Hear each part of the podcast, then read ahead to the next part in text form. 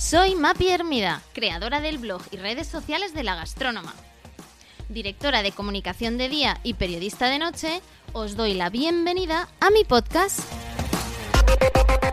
Un espacio donde periódicamente compartiré mesa para dos con personas que me inspiran y de las que aprendo cada día. ¡Comenzamos! Hola a todos, en este nuevo capítulo del podcast hablo con Anabel Vázquez, todo un referente en el periodismo de estilo de vida.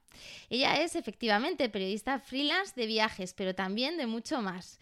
Es consultora de comunicación y además empresaria de Laconicum, un e-commerce de cosmética independiente. Hola Anabel, ¿cómo estás?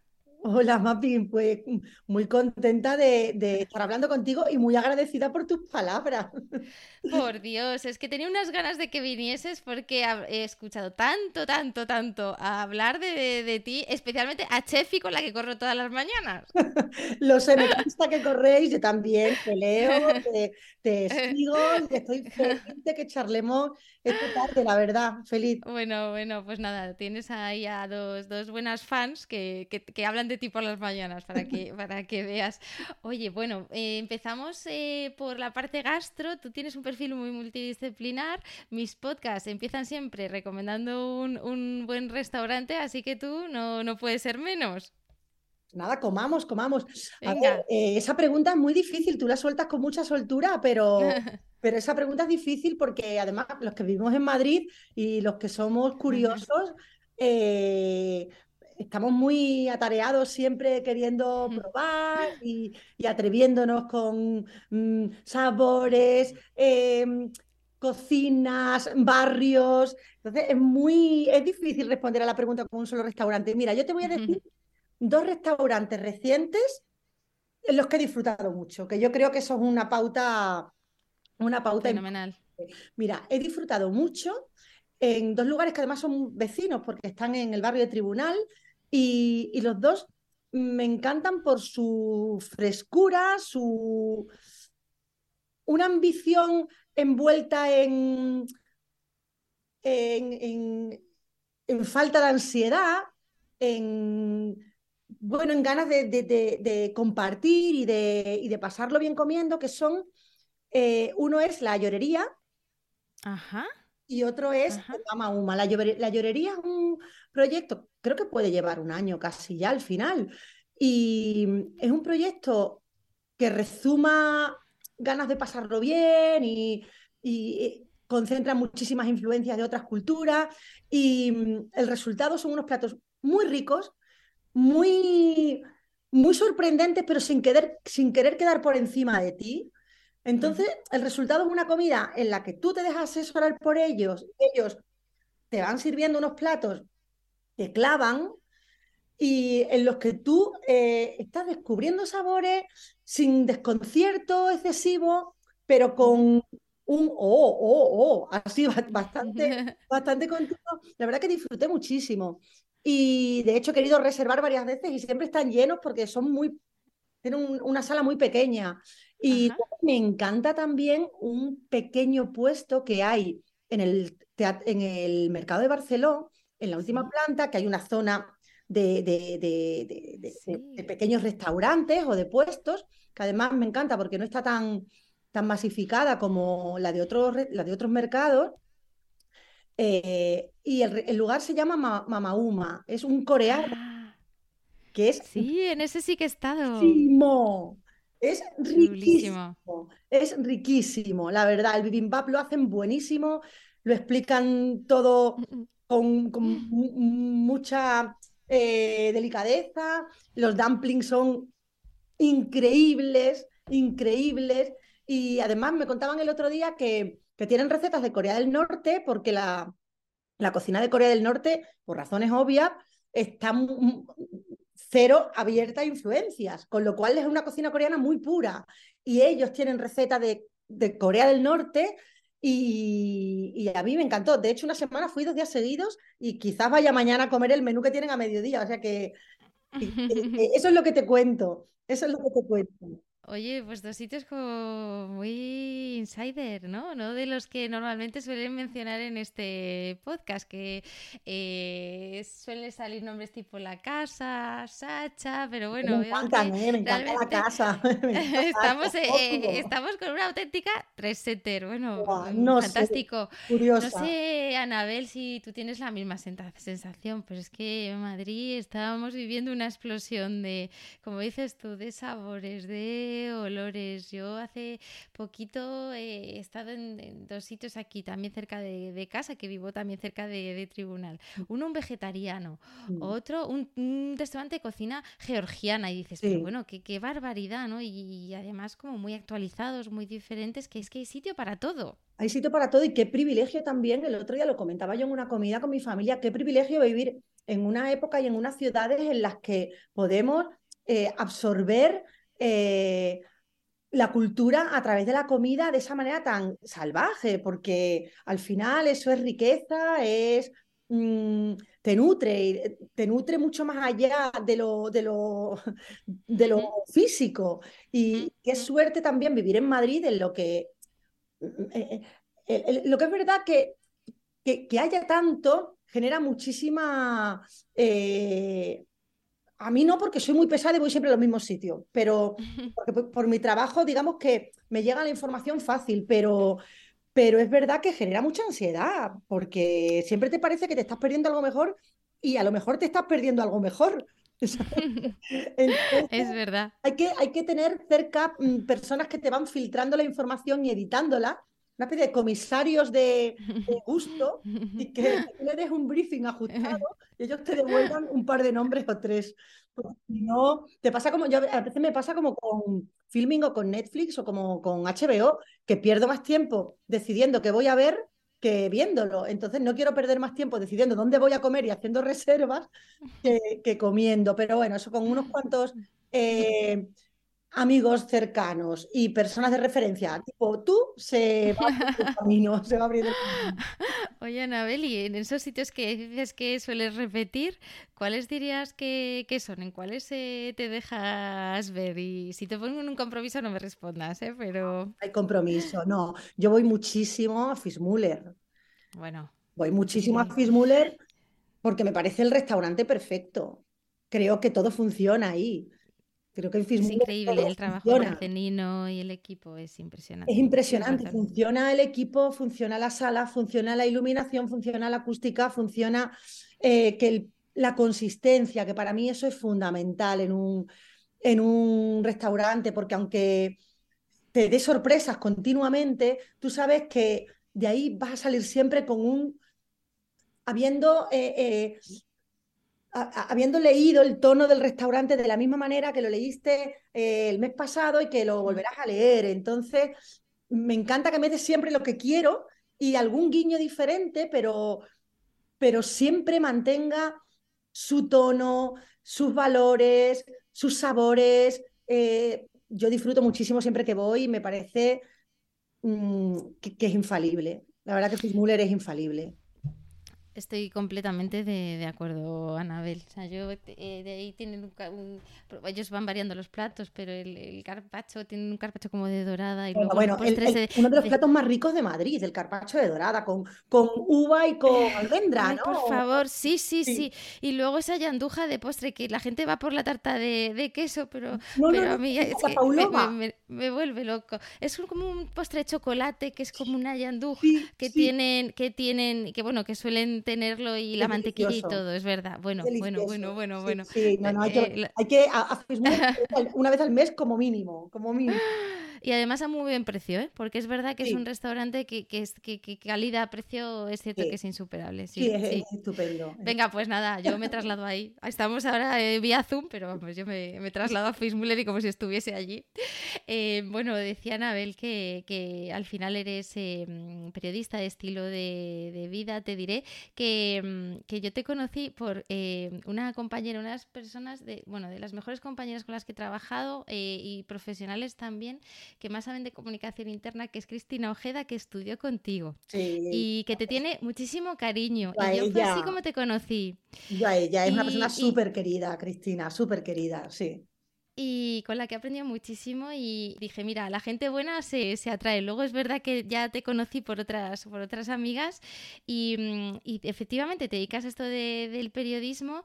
Em, diría que eh, empezaste con, tus listas de, de chica lista. Cuéntame cómo, cómo fueron esos inicios del blog. Yo también tengo un blog, les sigo ahí alimentando. He visto que el tuyo lo dejaste escribir hace ya, hace ya años, pero queda muy bueno. No sé, yo me he metido y, sigue estando de actualidad.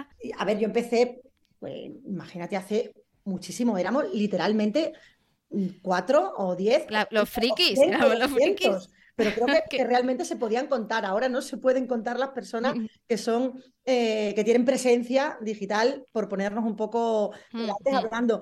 Pero antes éramos unas personas que vimos que no sabíamos ni, ni, utilizar la, la, herramienta casi, pero, pero sabíamos que ahí había algo y nos apetecía contar lo que fuera, porque entonces, claro, había tan pocas pretensiones y había tan tanta naturalidad y y, y, tan, y era como muy auténtico, autoconciencia que, que, el resultado era, era inevitablemente bueno. Yo empecé haciendo primero tuve un, blog que se llamaba Showroom.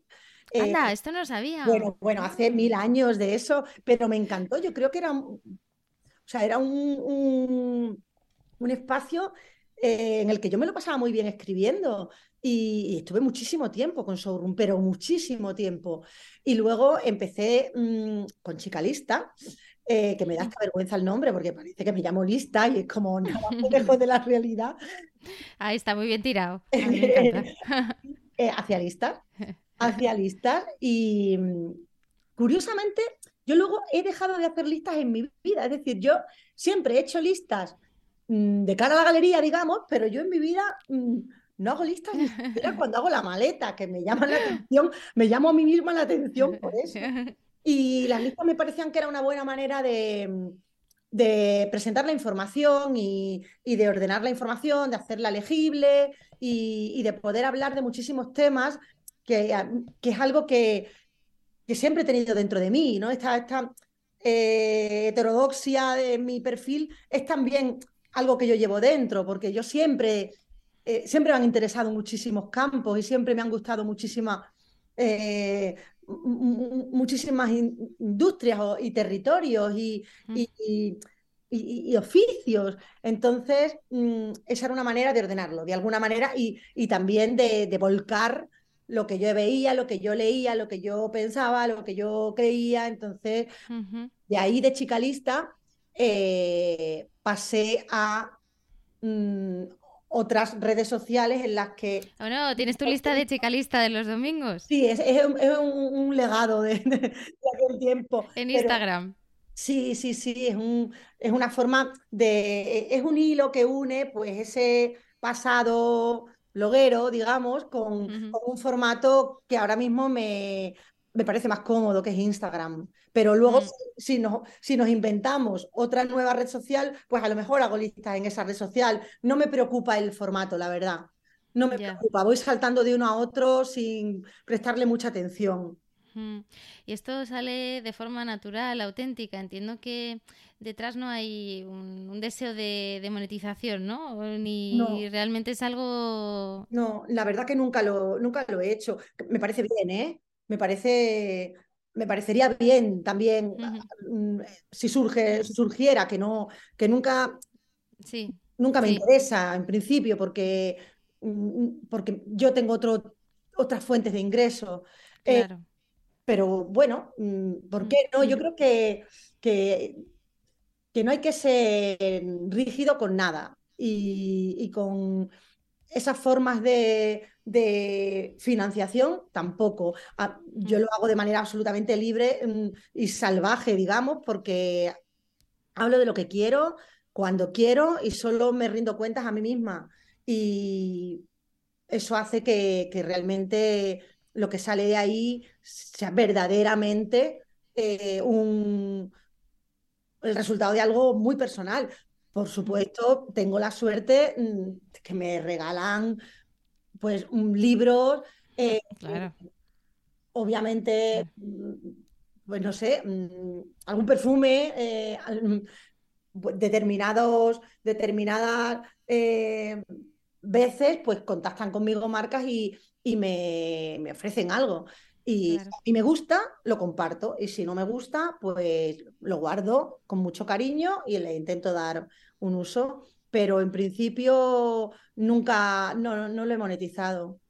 He hecho algo de branded, sí, sí que he hecho branded y sí que he hecho algún blog para marca hace mucho tiempo, pero en el mío propio no. Decíamos que eras periodista de, viajes, también, Anabel, bueno, te has recorrido medio mundo. Pues sí, sí, sí. A ver, viajo más que, que, el ciudadano medio, como te digo.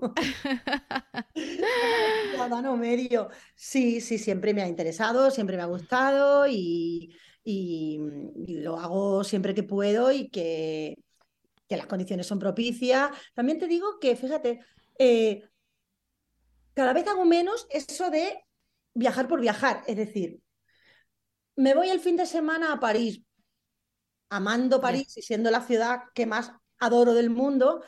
No, mm, necesito inventarme una excusa que es ridícula, porque me la invento yo, que puede ser ir a ver mm, una exposición en una galería o puede ser eh, ver una calle que tengo curiosidad, ¿sabes? Pero me gusta ir con misiones, digamos. Me gustan los viajes con ciertas misiones. Y, sí, me, encanta y, siempre me, encanta tener alguno en el horizonte, fíjate. cuando veo la agenda y no hay algo señalado de amarillo, que es como yo señalo los viajes, digo, ¡ay, qué pena! a ver si coloco algo amarillo prontito. sí, pero por suerte hay mil, mil mil maneras de viajar ahora mismo también, que no, necesito irme muy lejos, también te digo, ¿eh? No necesito irme muy lejos. El viaje para mí es igual de importante si es a 20 kilómetros o a 20.000, porque lo que te pasa a ti dentro es lo que importa verdaderamente en un, en un viaje. Y luego podemos leerte eh, esos viajes que, que, haces, esas experiencias, ¿dónde te podemos encontrar, Anabel? Pues tengo la suerte de escribir en una revista maravillosa que es Condenas Traveler y, además la leo con, una emoción. Siempre le digo a mis compañeros, es que sueño todo el rato, es que hoy sueño. en una revista maravillosa y en otras fabulosas que sin ser de viajes me permiten escribir de lugares, pues, pues escribo también en Vanity Fair, tengo una columna en ese moda sobre bienestar, eh, escribo a veces en AD, escribo a veces en Icon, que soy una privilegiadísima porque las revistas en las que escribo y en las que me dejan escribir son las revistas que me encantan, eh, admiro muchísimo a las personas que, que las hacen posible y, para mí son, mira que llevo años publicando, pero me sigue haciendo la misma ilusión que me hacía el primer día. Y, y bueno, soy ahí, soy muy tontona, pero bueno. Oye, dicen eh, las que te conocen que tú te sientas y te escribes una columna en 15 minutos. ¿Eso es verdad? ¿Tienes esa facilidad? No, pero eso no puedo decirlo aquí, no. no, que te van a bajar el... A ver, lo que pasa es que tú sabes perfectamente que escribir no es solo escribir. Por eso. la, es lo de menos. Que uno teclea es la que menos tiempo ocupa. Eh, yo escribo caminando, escribo duchándome, eh, Escribo mm, corrigiendo, escribo editando. Eh, entonces, bueno, esa parte previa y parte posterior al acto de teclear me parece clave y dura muchísimo. El momento en el que escribo dura poquito. Bueno, tú lo sabes perfectamente. Bueno, y además eh, hay una parte que es eh, consciente, ¿no? Porque estás dándole vueltas como a lo que tienes que, escribir, y pero luego hay otra inconsciente, ¿eh? que, que, de repente te aparece, ¿no? Y dices, anda, fíjate esto que me viene ahora, ¿no? Es muy curioso. y dices, uh, tengo un arranque increíble. Sí, y dices, si esto... Justo en magia, o sea, llamarlo magia es un poco simple, pero... Ser una persona que te has nutrido, que tienes al final... Eh, que eso es lo importante, ¿no? O sea, yo, creo que no, es, no existe un buen escritor si antes no ha sido lector o si no es lector, ¿no? No sé si, si estás de acuerdo, Anabel. Sí, yo creo que, leer es una forma de escribir también. Entonces, mm. mm. como dices, ¿no? De repente se unen dos flechas en tu cerebro y ahí surge algo. Y es en ese momento en el que tú conectas con el oficio y dices, qué maravilla, ¿no? Qué maravilla, pero es verdad que tienes que estar, yo en mi caso tengo que estar muy alerta con lo que estoy escribiendo. Tengo, eh, si tengo un artículo en mente, como puedo tenerlo ahora, eh, yo voy por la calle y tengo activada una antena en la que mm, voy recibiendo señales que, que, que, van, a, van a terminar en ese artículo o al menos lo voy a meter en ese gazpacho que va a ser esa borrado, ese primer borrador del artículo. Sí, pero eso yo mm, camino y escribo, leo y escribo, me ducho y escribo y corto puerro y escribo. luego ya me siento y tecleo. Eh, te iba a haber eh, presentado como una, como una storyteller, como una narradora de, historias, porque, eh, bueno, cuando también he estado investigando sobre tu otra faceta, ¿no? Tu, empresaria de la Conicum, de la que ahora hablaremos, veía que en todo siempre hay como mucha pluma de periodista. Digo, esta es la mano de, de, de Anabel. ¿Qué es la Conicum? ¿Cómo surge el proyecto con tu compañera, con María? Es una historia muy bonita, eh, que ya tiene 11 años, que el tiempo pasa, que da mm, vértigo. Y nosotros fundamos la Conicum, siempre lo decimos porque no había la Conicum. Y, hace 11 años mm, pues fuimos lo suficientemente inconscientes como para, en plena crisis, montar una empresa que, con forma de e-commerce, de cosmética independiente, la que básicamente somos detectives cosméticas, buscamos marcas por todo el mundo, todo el mundo también es, como te decía antes, a 20 kilómetros, y las reunimos, hacemos una selección de productos, las reunimos y las contamos. Tiene un punto de descubrimiento, descubrimiento personal nuestro y del equipo de la Conicum, porque han mencionado antes que, que la Conicum tiene un componente editorial muy fuerte, pero no soy solo yo la que yo escribo gran parte, pero hay una persona en el equipo que se llama María que eh, también escribe estupendamente y, y todas hemos tenido siempre, tenemos siempre presente el contenido editorial, porque lo que nos gusta de la cosmética es descubrirla, pero es contarla, porque pensamos que contándola eh, surge el amor, de alguna manera. Y de hecho nos gusta a nosotros hablar sobre la cosmética que, que probamos. Eh, y no somos médicas, no somos farmacéuticas, no somos químicas, no somos biólogas, pero nos sentamos y decimos, ¿qué piensas de esto? ¿Qué piensas de esto? Y, y, y de la manera más fresca surgen luego los grandes argumentos de venta, porque cuando nosotros sabemos expresar eh, lo que nos quiere decir una crema o un perfume o un labial, sabemos contárselo a los demás. Y entonces mm. ahí hay un camino, ahí hay un puente. Entonces, mm, pues la Conicum ahora eh, es una empresa como de... A ver, ¿cómo te diría yo? Eh, es una empresa con un alma muy, muy disfrutona, es una empresa obviamente muy seria y con un equipo mm, fantastiquísimo. Y todas tenemos ese mismo ánimo juguetón y disfrutón que hace que eh, podamos eh, compartir algo tan, por un lado, tan ligero como es la cosmética, pero por otro lado tan importante como es la cosmética, porque para nosotros es una puerta a sensaciones, a, mm, eh, lugares, a historias. Mm, es algo, en el momento que tú estás tocando tu piel y estar dedicándole el tiempo de tu día a cuidarte, eso es muy serio, en realidad. Eso es muy importante, no, es ligero en apariencia, pero, pero es muy profundo, porque ahí estás mostrando respeto hacia tu cuerpo, estás mostrando respeto hacia los demás, estás rompiendo tu día y rompiendo la productividad en la que nos vemos inmersos todo el día para, para dedicarte a tu piel, dedicarte a ti. Es un gesto egoísta y generoso a la vez. Entonces, bueno, nosotros le damos la importancia que tiene y digamos que honramos el producto que tenemos y, creemos que la gente después de 11 años lo recibe con cariño y recibe esa, no sé, esa, esa, mm, esa amabilidad que nosotros queremos también eh, transmitir. Mm, no sé, te cola un rollo tremendo para hablarte de una empresa.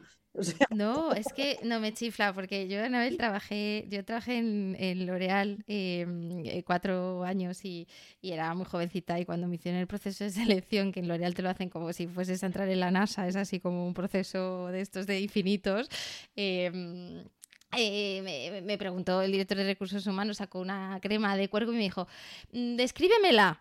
Y fue como, ¡horror! O sea, ¿cómo describo yo una crema? ¿eh? Muy buena prueba.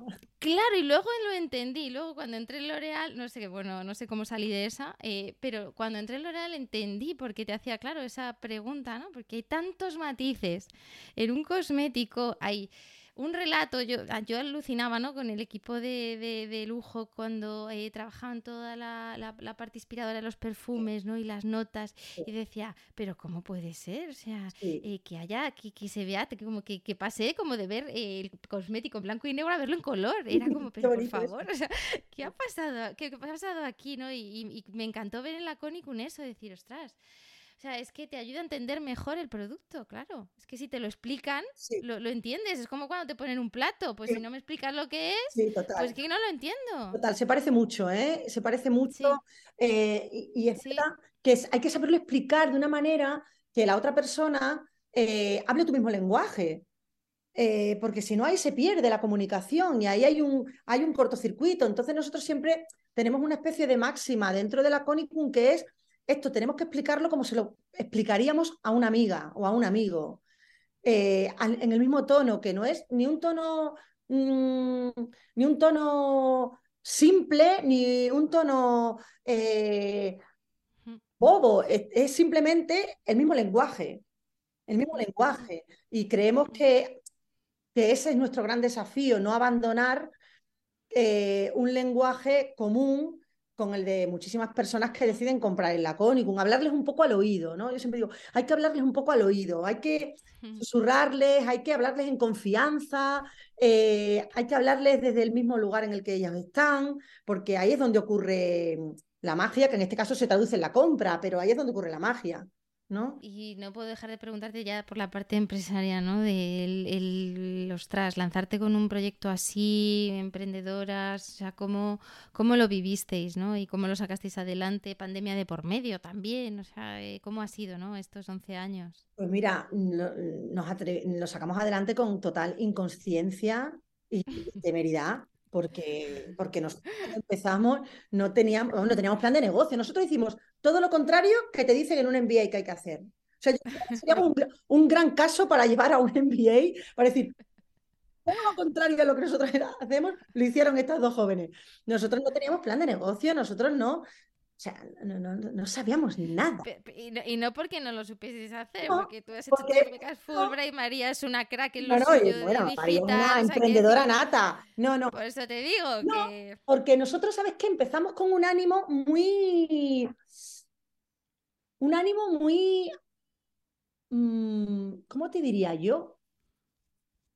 Más ánimo narrativo que, que casi empresarial. Empezamos de una manera que no sabíamos cómo iba cómo iba a desarrollarse ese proyecto. Entonces fue todo tan poco a poco que cuando nos dimos cuenta teníamos una empresa mm, seria, sana y estupenda, pero empezó siendo un proyecto, luego vimos, anda, pero si tenemos que mm, abandonar otros trabajos que tenemos porque esto mm, se está poniendo serio, anda, si hay que contratar a una persona, anda, y hay que viajar aquí, uy, uy, uy, uy, uy, uy, y fue todo muy poquito a poco, el crecimiento ha sido súper orgánico, súper orgánico. Entonces, cuando nos dimos cuenta, pues teníamos una, una, em, vamos, nos dimos cuenta de que teníamos una empresa en el momento que tuvimos que contratar a una persona y alquilar un local para tener el almacén. Y ahí dijimos, esto se pone serio. Pero entonces siempre hemos querido que esa seriedad nunca se tradujera en gravedad. Entonces no hemos perdido como ese espíritu de permanente proyecto, en, en no en crecimiento, en, en, desarrollo, porque estamos siempre, mm, de hecho lo, decimos siempre, estamos siempre equivocándonos, pero porque, porque mm, nos podemos permitir eh, equivocarnos hoy y mañana corregirlo y acertar el pasado y volvernos a equivocar el jueves. Entonces mantenemos un poco ese espíritu de, de, mm, sí, un poco de, los primeros, de los primeros días en los que no sabemos qué iba a pasar. Entonces yo creo que, que siempre cuidando todo lo que hemos conseguido, por supuesto, y muy orgullosas de ello, pero yo creo que respondiendo a tu pregunta, que me voy por los cerros de Úbeda, em, pues yo creo que hemos salido adelante por, pues porque hemos ido muy poco a poco. Hemos ido muy, muy poco a poco, calibrando muy bien, en, realidad, calibrando muy bien los riesgos, pero atreviéndonos. Es una mezcla curiosa. Es una mezcla curiosa. Y confiando mucho en lo que, en lo que hacíamos. Entiendo, eh, Anabel, para que la, audiencia se sitúe, que bueno, que conocen lo que es la Conicum, sino en una pincelada. Te hago un mapita, te hago un mapita de la Conicum. La Conicum, la definición oficial es una tienda online de cosmética independiente. Eh, reunimos marcas de los cinco continentes. Ahora mismo tendremos unas 50 o 60 marcas. Em, y es una tienda. Es una tienda en la que vendemos a cliente final. Llevamos 11 años en el mercado, tenemos unos 50.000 seguidores en Instagram, donde somos muy activos, eh, hacemos mm, directos, vídeos. Hoy hemos publicado un vídeo de un automasaje facial que yo estoy deseando ponerlo delante del espejo y hacerlo yo. Y, y somos un equipo mayoritariamente femenino, hay un chico estupendo, José, y estamos aquí en el centro de Madrid, donde tenemos el almacén, el stock, y vendemos en toda la Unión Europea. Básicamente nuestros mercados son España, Portugal y Francia, pero podemos enviar a cualquier país de la Unión Europea y, mm, y nuestro modelo de negocio es el, de una tienda. Esa es, la, definición oficial, digamos. Y luego está pues un componente, es una tienda con un componente editorial importante y en la que nosotras, María y yo, y el resto del equipo también, por supuestísimo, eh, da su opinión, seleccionamos una serie de marcas que nos apetece compartir con una audiencia. Y son marcas de perfumes, de rostro, de cabello, de, mm, de niños, de maquillaje, etcétera, las categorías básicas de, de la cosmética. Y vosotros compráis el producto, es decir, que hay un cierto, que tenéis un cierto stock, que al, principio entiendo que en temas de caja sería complejo. Sí, sí, fue muy complejo y, la gestión del stock y, la rotación mm, son las grandes eh, las grandes piedras angulares de el control, la gran batalla del, del negocio, sí, sí. Y mm, tenemos, siempre importante esto, que tenemos marcas que son difíciles de encontrar en España. ¿vale? Una super distribución masiva. Tiene ese punto de descubrimiento que María y yo mm, no queremos perder porque está muy relacionado con el mundo del viaje también. Viajamos, descubrimos y traemos. Eh, o viajamos, mm, ya te digo, puede ser a Galicia o puede ser a Estados Unidos o, a Suecia. Pero ese, espíritu viajero está muy pegado a, la Conicum y de descubrimiento, sí. Sí, pero fíjate que al final en la Conicum pivotas como diferentes facetas de tu personalidad, ¿no? Porque tienes la parte periodista, la parte de viajes, ¿no? O sea, al final la parte de belleza y de, del gusto por el estilo de, vida, ¿no? Todo confluye, ¿no? Al final. Bueno. Suerte ahí porque y todo, y todo se retroalimenta. Y porque cuando me dicen, uy, tú tienes más de un trabajo, digo, sí, pero en mi cabeza son un poco todo el mismo. es que son los perfiles multidisciplinarios. Me, me hace mucha gracia porque como, como tú, ¿no? Yo tengo también mi, mi, trabajo durante el día, luego tengo mi faceta de periodista, mi podcast, mi, mi, redes sociales, la gastrónoma. Eh, o sea, al final... Muy parecido también al mío. Todo, todo, se, todo se nutre, ¿no? O sea, y yo creo que es muy, muy positivo y muy complementario, ¿no? Que al final es un es un círculo que todo lo que hago como periodista luego también me nutre en mi trabajo y en mi día a día como directora de comunicación y viceversa, ¿no? Y, es, cierto que yo, yo soy muy partidaria de este tipo de, perfiles. Yo también. El otro día le preguntaba, escuchaba el podcast que hiciste con Ícaro, eh, ah, Moyano, y le preguntabas, ¿cómo te defines? Algo así. Y él decía, yo qué sé, ¿no? Pues, pues un poco yo qué sé, ¿no? Es como, somos parte de, de esa eh, de esa capa de personas que tenemos un trabajo que no se puede definir con una sola palabra, ¿no? Así es. Son perfiles que a mí también me parecen muy interesantes. Más interesantes que los que son más monolítico. Totalmente, bueno. Y ahora ya eh, eh, vamos allá con, con, las, con las tracas finales, ¿no? Porque te voy a preguntar de sopas y de piscinas. O sea, ya, o sea, la, hablábamos de perfiles multidisciplinares, pero es que claro, eh, a ver, Anabel, este, estos productos fetiche que tienes y tu, tu, vinculación con las piscinas, ¿cómo es, por favor? Ya es un poco, mm, un poco extravagante. Contado así, suena un poco extravagante.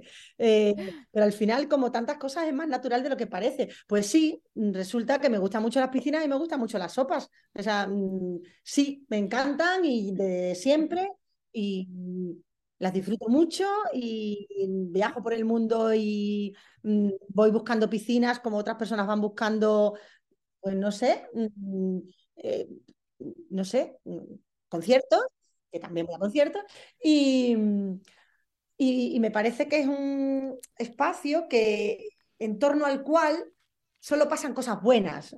En torno a una piscina solo pasan cosas buenas. Hay, mucho, hay personas con tiempo libre. Entonces, las personas con tiempo libre, tomando, mirando al sol y leyendo un libro y con el traje de baño mojado, pues me parece que gente mm, que genera una energía bastante eh, amable. Y son arquitecturas muy, mm, sí, generadoras de felicidad, en mi caso, en mi vida, y que permiten hablar de muchísimas cosas, permiten hablar de economía, permiten hablar de arquitectura, permiten hablar de cine, permiten hablar de literatura.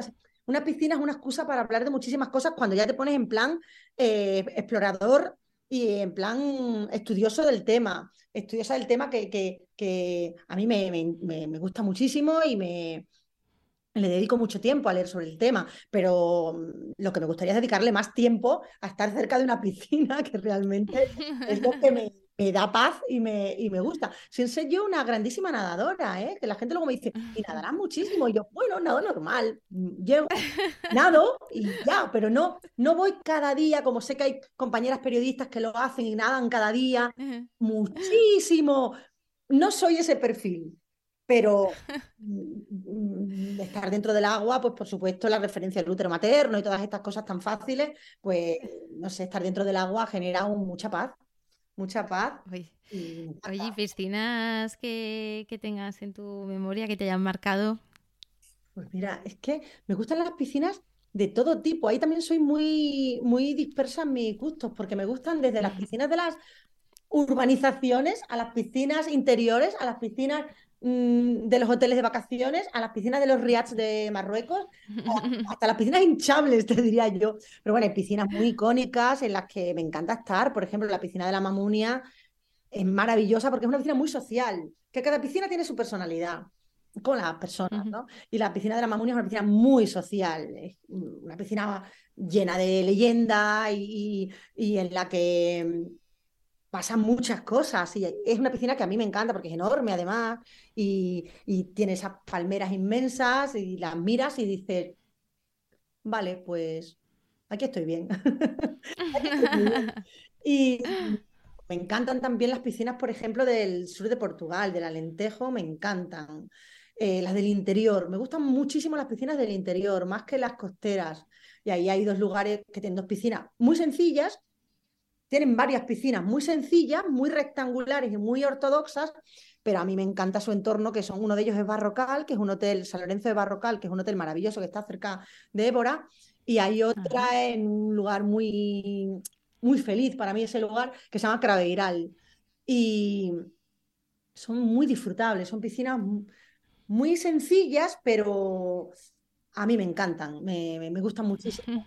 Luego también me gustan muchísimo, las de Portugal me gustan todas, yo creo, desde el sur hasta el norte. Me gustan mucho las piscinas que hizo Siza en Oporto, son creo que las piscinas más bonitas del mundo.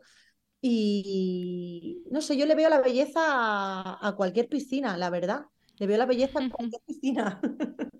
Oye, Anabel, incluso aunque esté vacía, porque me viene a la cabeza la, piscina de la tienda de Hermes de París. Bueno, el otro día, esa es maravillosa es maravillosa. Y esa, es que justo la semana, hace dos semanas, volví a estar porque es imposible. Dijiste, tengo que ir, ¿no? no entrar, porque además, realmente te imaginas la piscina en los años 20 llena con ese mosaico maravilloso. Mm, y luego, por supuesto, que la tienda es un sueño como todas las de Hermes, pero es verdad que esa piscina es un monumento, es maravilloso. Oye, ¿y estas piscinotas de, hoteles de, de super lujo, esas te gustan o no? tipo sudeste asiático y este tipo de piscinas. En Bali las hay maravillosas, en Bali las hay muy, muy, muy especiales. Pero fíjate, ni las piscinas infinitas me vuelven muy loca, ni, las piscinas eh, mastodónticas me enamoran. A mí me gustan las piscinas con sus límites, finitas y, y sí, me gustan las piscinas humildes, fíjate, las de los riads de Marruecos, las del Alentejo que tienen detrás una pared blanca. Mm, sé, me parecen muy, muy sugerentes. Dicho esto, en Asia hay piscinas de llorar, absolutamente, de, las, de, las de los hoteles de Tokio son increíbles y son interiores, son increíbles. Mm, el mundo está lleno de piscinas maravillosas. Genial. Em, y hablábamos también de, las sopas, eh, otro, de tus productos. Total. Eh, fetiche. Eh, ¿Qué te pasa con las sopas, pasa? No sé, seguramente un terapeuta tendrá algo que decir, pero me dan mucha paz las sopas y me parece, siempre lo digo, cuando en un menú hay una sopa, tumba el resto del menú. Y todo el mundo es como, ay, ¿te vas a pedir esa sopa? Sí, me voy a pedir esa sopa. ¿Y no te vas a pedir el rodaballo? Pues luego, pero primero me voy a pedir la sopa. Oye, ¿cuáles te gustan? Todas, todas, todas. Es que las sopas, en cada país hay muchísimas sopas eh, sugerentes, porque las sopas son también como las piscinas, un poco una excusa para hablar de muchísimas más cosas, porque en una sopa hay contenida, pues como en todos los platos, ¿no? Geografía, historia, sociedad, economía, y una sopa te habla mucho de, una cultura, pues suelen ser también muchos platos de aprovechamiento, eh, platos para reconfortar, eh, eh, platos cuya receta se transmite de generación en generación y por ejemplo me encanta me encanta la harina marroquí me encanta el caldo verde portugués me encanta la, la sopa finlandesa loquitio se llama loquitio mira te lo digo se llama logikeito. Logikeito fíjate yo llamándola loquitio logikeito sí bueno casi casi. Y además la hago en casa porque es bastante fácil.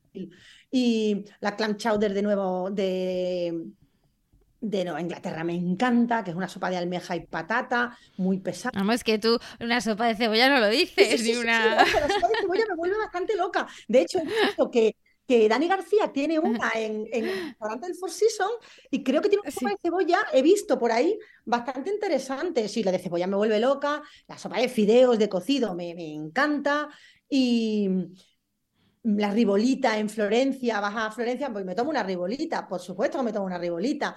Y, y las asiáticas me enloquecen, la de miso que hace el señorito me parece riquísima, me parece riquísima. Eh, las picantes. Oye, ¿y los, ¿y los ramen te gustan o no? Porque, creo que hay demasiado ramen mediocre.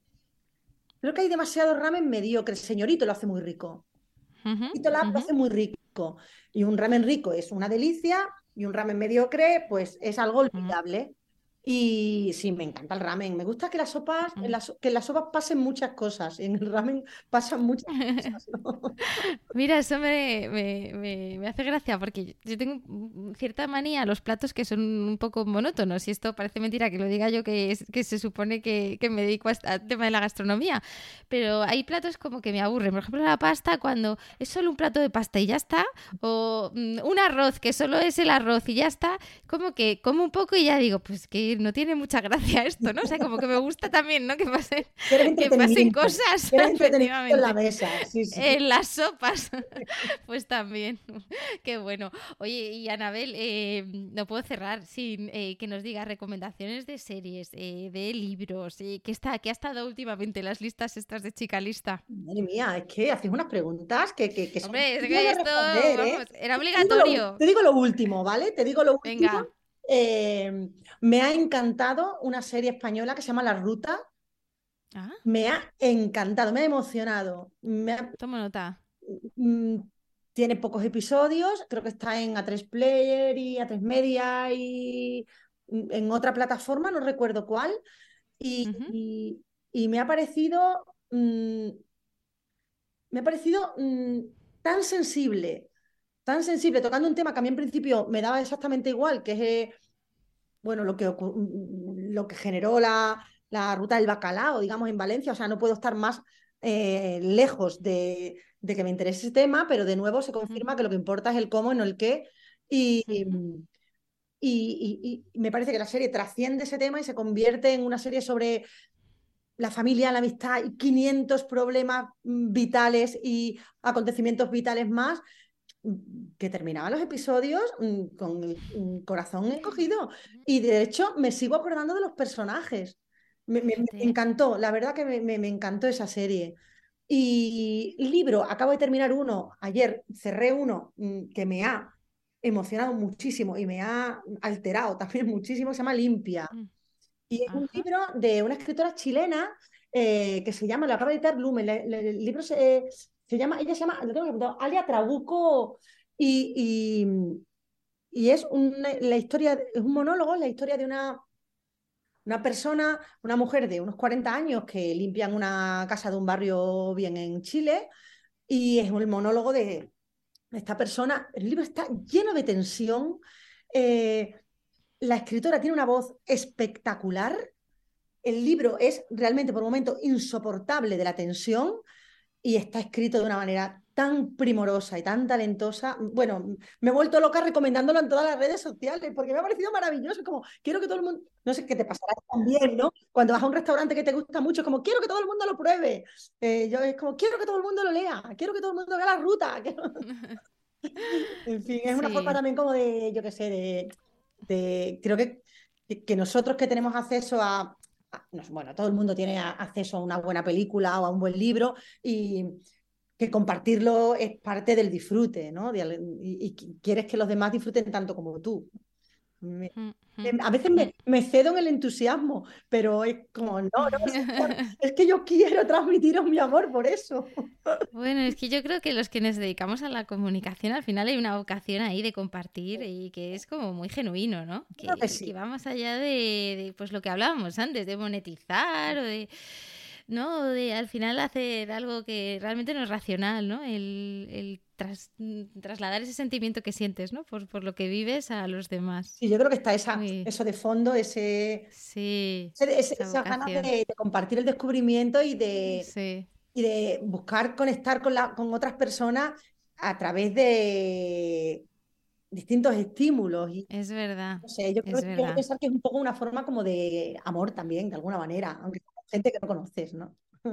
Porque yo lo recibo así de, yo lo recibo así de otras personas y digo, oh, qué bonito que compartan este libro conmigo, esta serie conmigo, este plato de este restaurante, porque al final se forma ahí una red de, de cariñito de alguna manera, ¿no? Y, que, y, que, no lo perdamos, ¿no? Pues Anabel, te seguiremos en redes, en Instagram, te seguiremos leyendo en ese moda, en Traveler, Vanity Fair, en, donde, allí donde escribes. Millones, millones de gracias. Me lo pones muy difícil porque tengo que titular este podcast y, y ¿cómo resumo esto en una frase? Resúmelo así, ¿cómo resumo esto en una frase? Te voy, a, te voy a llamar, ¿eh? Tú que eres la storyteller, te voy a llamar. No, muchísimas gracias, me, ha encantado, de verdad, charlar contigo, me ha encantado. Tenía muchísimas ganas, muchísimas un placer, ganas. De verdad, un placer. Muchísimas gracias. Y hasta aquí la entrevista de hoy. Si te ha gustado, no dudes en dejarme un me gusta en tu plataforma de podcast habitual o ayudarme a mejorar enviándome cualquier comentario a través de mi Instagram, arroba la-gastrónoma o mi blog lagastronoma.com. Gracias y hasta el próximo podcast.